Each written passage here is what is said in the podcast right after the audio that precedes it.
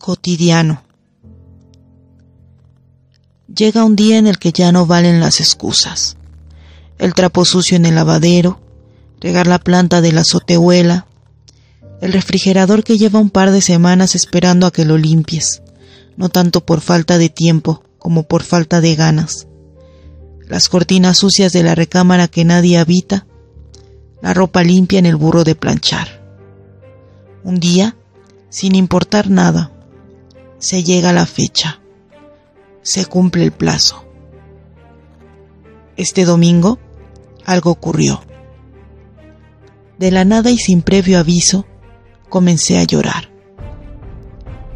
¿Qué fue lo que detonó el llanto? Nada más y nada menos que la muerte del personaje principal de la película.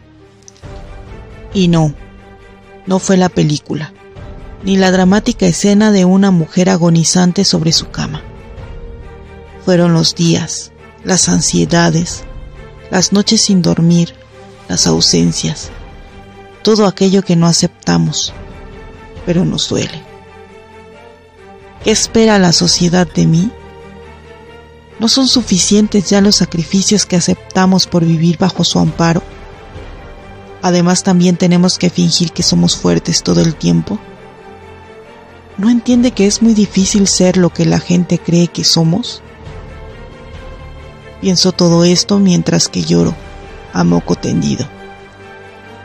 ¿Quién se iba a imaginar que esta mañana eran tan solo unos platos sucios en la tarja, una tanda de ropa por lavar y el desayuno, lo que me preocupaba?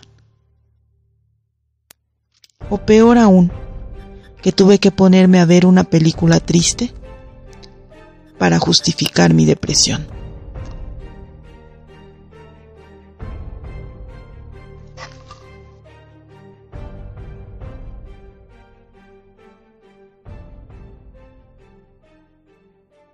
Lacónica.